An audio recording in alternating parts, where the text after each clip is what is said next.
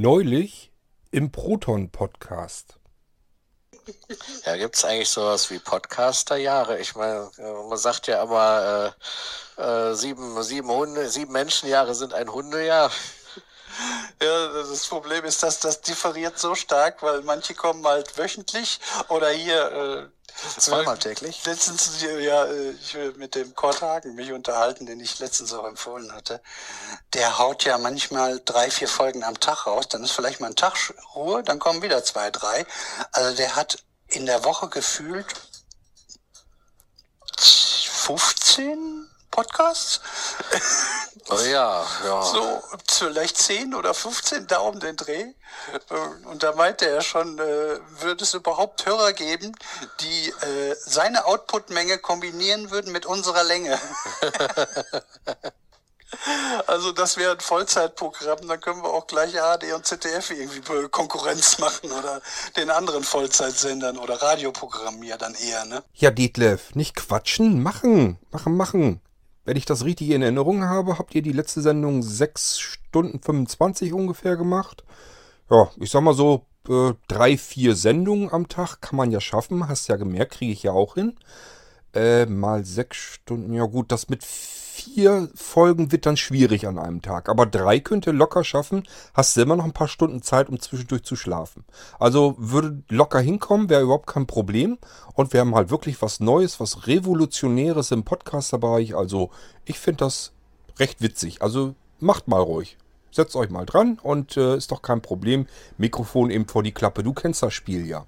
Und dann geht's los hoffentlich kann man sich's denken. Deswegen wollte ich jetzt aber nicht diese Folge hier machen, sondern wegen einer anderen Geschichte im Proton Podcast, nämlich also das habe ich alles nicht gemacht. Ich habe das, was man mit den Computern am besten machen kann, gespielt. Und natürlich habe ich deswegen auch auf dem Amiga angefangen. Das war schon so modern, da gab es schon nur dreieinhalb Zoll Disketten. Ja, ja, stimmt. Und der, sagen wir es mal so, gegenüber, weil vom, vom Krieg erzählen, also äh, in Sachen Spielewelt war der Amiga aber äh, die nukleare Überlegenheit. ja, ja gut, äh, Amiga war für Spielen gedacht. Ja. ja, aber da sieht man, dass der Sven unser Filius ist in der ja. Runde, ne? Wir haben noch ja. mit fünf ein Viertel angefangen, glaube ich, ne? Ja, also ich, meine erste Diskette war fünf ein Viertel Zoll. Äh, ich habe es nicht mehr mitgekriegt, wo man, dass man die noch lochen musste. Das gab es so auch irgendwie mal, dass man Disketten aus irgendeinem Grund lochen musste.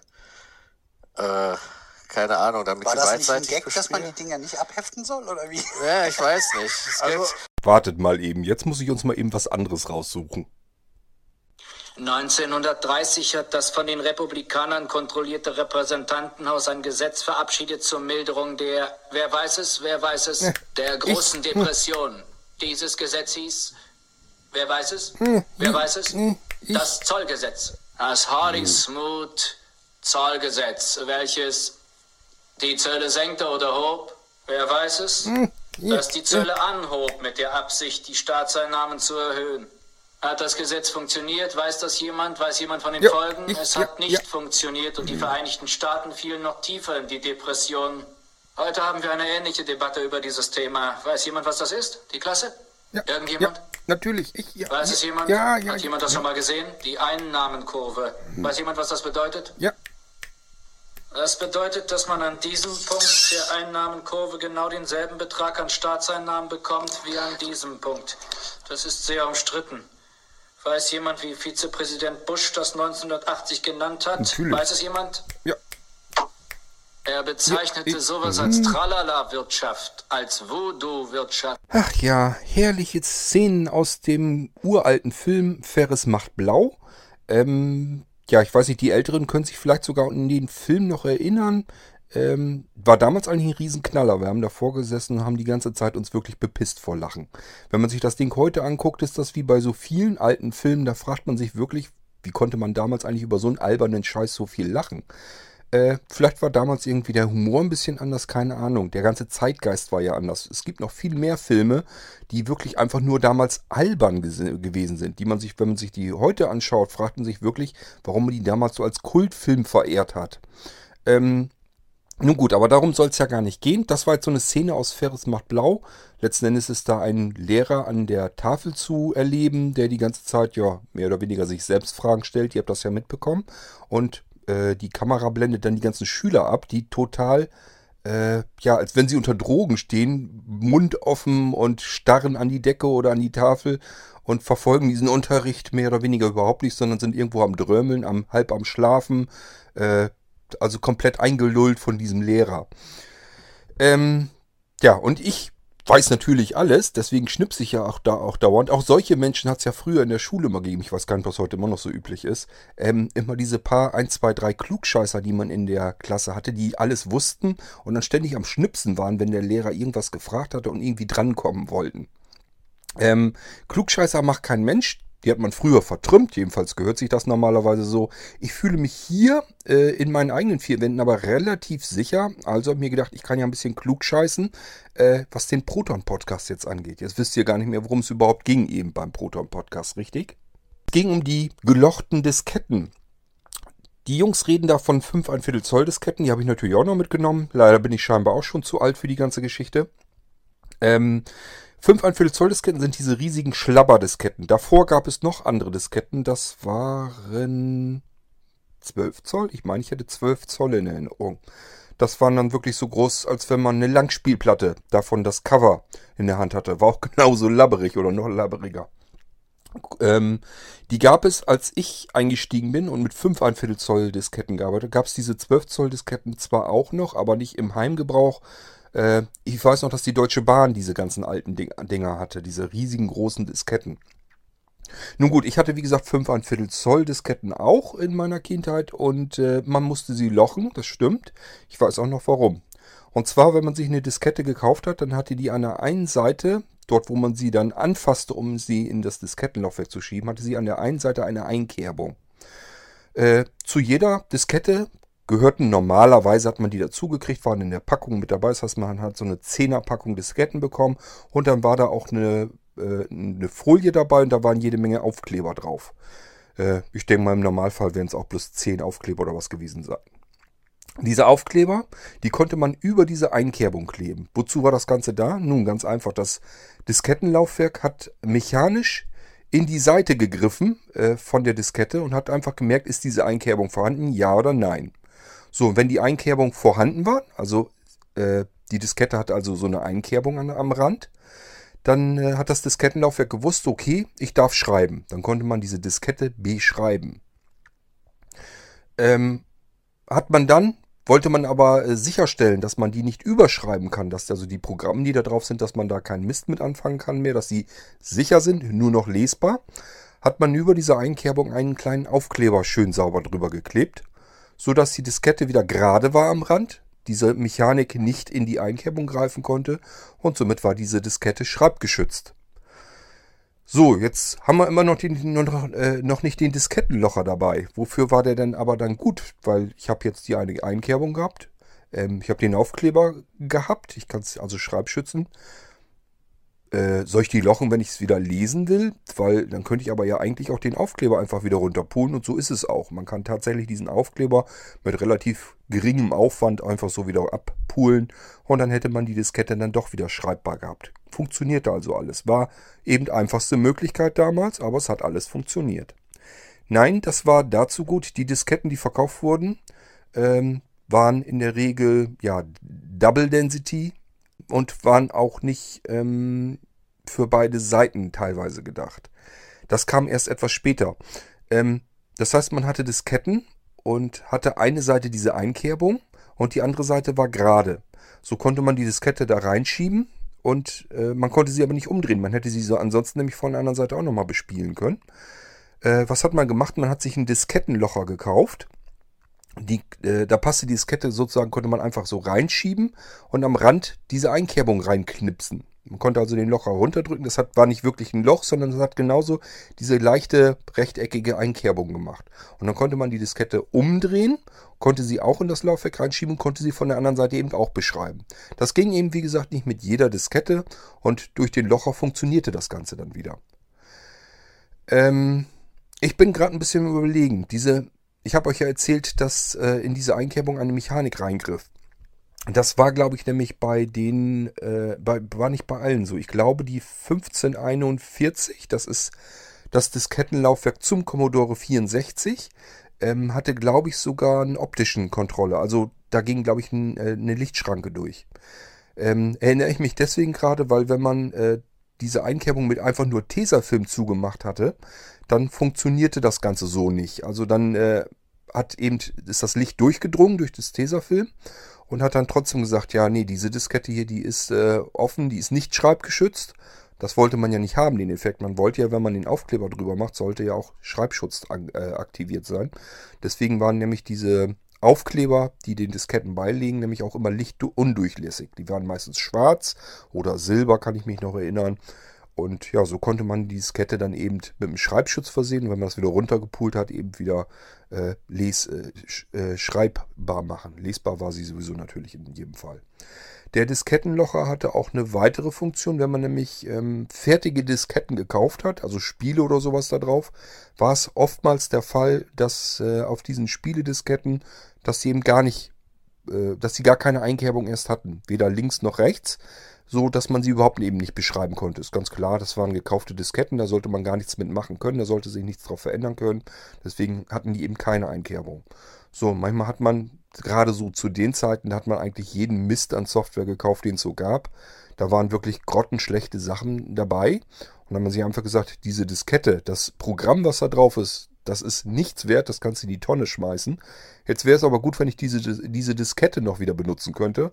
Auch da hat der Locher dann geholfen. Man konnte einfach die Diskette lochen und mit eigenen Sachen wieder beschreiben. Oder auch einfach Sachen dazuschreiben. Oft war es so, dass man Programme gekauft hat, die haben nur einen Bruchteil des, der Diskette ausgen ausgenutzt und dann konnte man einfach noch weitere Sachen dazu speichern. Auch dafür war das gut. Also dieser Diskettenlocher hat damals eben eine ganze Menge Geld gespart und deswegen hat man Disketten gelocht. Ja, auf die 5 ein Viertel Zoll Disketten folgten dann ja die 3,5 Zoll Disketten. Gerade so beim Amiga, da gab es gar nichts anderes mehr. Das, äh, der Amiga war ja sozusagen von Commodore so ein bisschen als Nachfolger zum C64 gedacht. Ähm, erst hatten sie es ja mit dem C128 versucht, das war so ein bisschen Schuss in den Ofen. Äh, mit dem Amiga kam dann der größ, äh, nächste große Kassenschlager, der äh, große Erfolg. Äh, der benutzte von vornherein 3,5 Zoll Disketten. Der war insgesamt alles ein bisschen moderner dran. Ähm, die normalen PC-Systeme waren zu der Zeit immer noch 5 Viertel Zoll. Also 3,5 Zoll kam da erst ein bisschen später. Ähm, ich würde aus heutiger Sicht würde ich sagen, das ist so ähnlich wie heute bei den Smartphones ähm, Apple früher immer so ein bisschen Vorreiter war. Da war damals eigentlich Commodore wirklich da dran.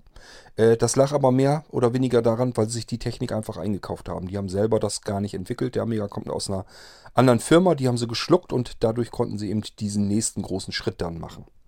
Ähm, wir waren bei den Disketten. Die 3,5 Zoll Disketten waren so, dass sie von vornherein von beiden Seiten äh, gelesen und beschrieben werden konnten, in den Laufwerken schon. Man musste sie gar nicht mehr umdrehen.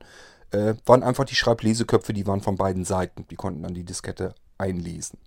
So, und auch diese 3,5 Zoll Disketten, die hatten ja einen Schreibschutz. Das war an der einen Seite so ein kleines Riegelchen, das konnte man drauf runter machen. Je nachdem auch wieder, ob ein Loch da drin war oder der Riegel davor geschoben war, äh, konnte man dann eben ähm, im Laufwerk dann feststellen, Schreibschutz ja oder nein. War also so, wenn man, wenn wieder dieses Loch zu sehen war, dass das Licht durchschien, dann war die Diskette gesperrt, dann durfte, äh, durfte dort nicht drauf geschrieben werden.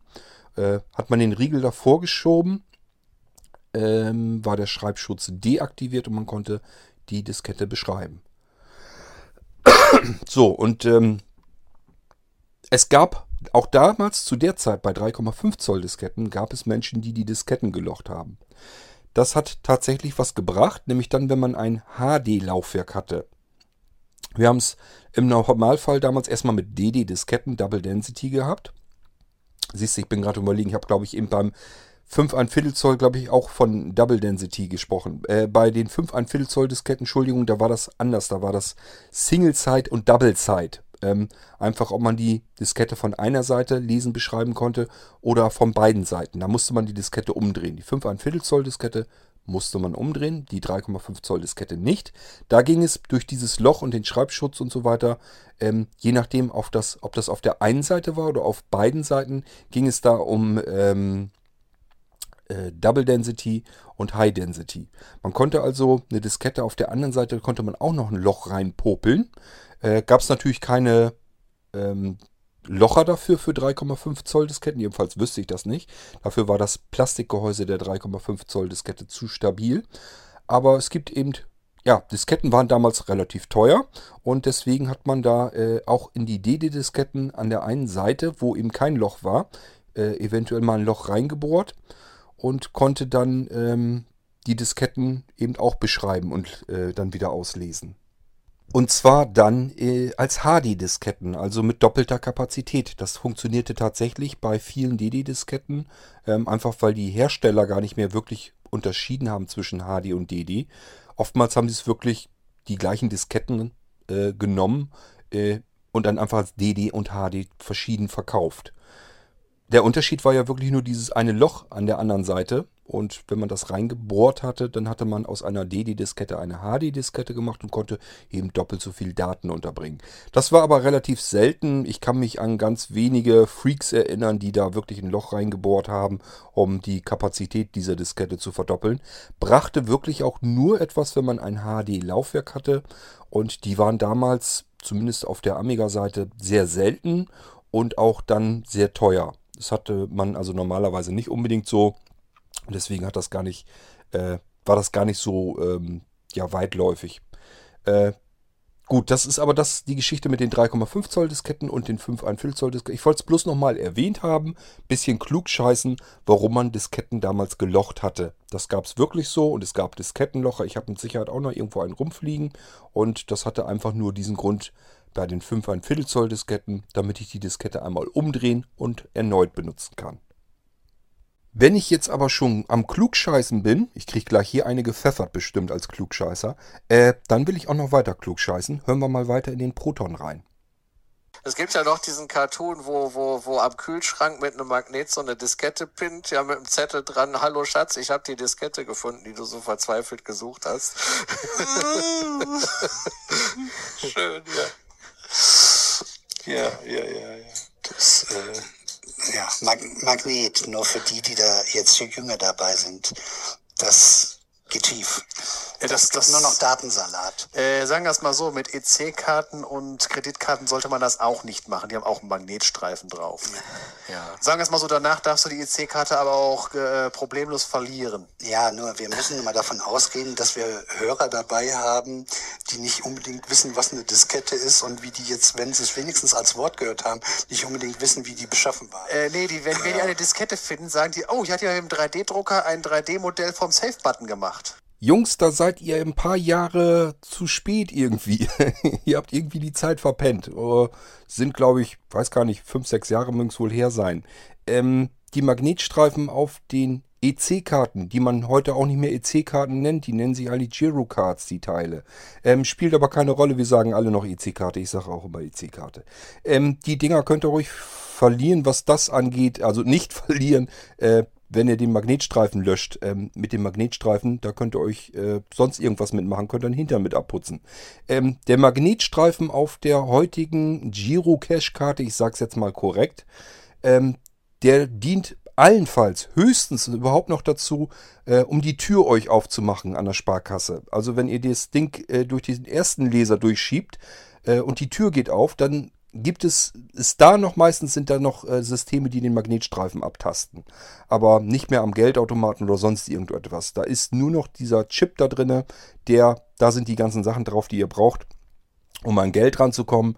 Äh, der Magnetstreifen enthält keinerlei Informationen mehr, schon seit etlichen Jahren nicht mehr. Ähm, ja, früher war er, sind drei Spuren drauf auf diesem Magnetstreifen und auch selbst da, zu damaliger Zeit, war es nicht ähm, immer in jedem Fall so, dass man mit Magnet, äh, Magnet da drüber wischen konnte und dann hat man den Streifen kaputt gemacht. Ähm, es gab nämlich diese Magnetbeschichtung. Ähm, ja, das hängt mit der magnetischen Flussdichte irgendwie zusammen. Ähm, je nachdem, wie hoch die war, war auch dieser Magnetstreifen nicht löschbar durch mag äußere Magneteinwirkung. Ähm, ah, wie rechnete man denn noch diese, diese Flussdichte? Irgendwie in MT habe ich irgendwas in Erinnerung. Die Loco-Magnetstreifen, die haben, glaube ich, irgendwie was mit 30 MT und ich weiß aber echt nicht mehr, was MT heißt. Also da kann ich denen auch nicht mehr mithelfen. Ähm, da wisst ihr wahrscheinlich sogar besser Bescheid als Physiker. ihr seid ja ein physikalischer Podcast, also das müsst ihr eigentlich eher wissen. Ähm, und der Heiko-Magnetstreifen, der hatte 300, also das Zehnfache, über das Zehnfache äh, MT äh, den Wert. Und der äh, äh, Heiko, der ließ sich auch mit dem Magneten so nicht mehr löschen. Den konnte man also am Magneten halten, da passierte nichts mit. Die Daten waren da drauf äh, saved. So, und der Magnetstreifen insgesamt, der hatte drei Spuren. Zwei Spuren oben, die waren zum Auslesen da und die dritte Spur, die konnte man eben auch beschreiben. Und bei der Loco, da habt ihr recht, da, äh, da kann man mit Magneten drauf rumfummeln und dann war die Karte unbrauchbar. Und Loco war der meistverwendete Standard. Also bei den damaligen EC-Karten könnte ich mir vorstellen, das waren bestimmt Loco-Karten. Äh, gut möglich und dann konnte man die tatsächlich mit Magneten platt machen. Ich kenne das so auch noch, dass man früher immer gesagt hat, er halt das Ding nicht zu dicht an Magneten, dann ist die Karte im Eimer. Soweit von mir mal so ein bisschen Klugscheißerei. Und jetzt könnt ihr mit den Klugscheißern das machen, was man mit Klugscheißern macht. Ähm, wenn sich jetzt jemand meldet, der mich vertrümmen möchte, kann er das jetzt hier an dieser Stelle gerne tun. Ähm, das wäre dann kein Problem. Oh, sind doch wohl... Oh. Ähm, ja, das sind dann doch mehr, als ich dachte. Ich würde mal sagen, wir hören uns dann bald wieder in einer anderen Folge. Vielleicht, wenn es mich dann noch gibt. Bis dahin, tschüss, euer Kurt.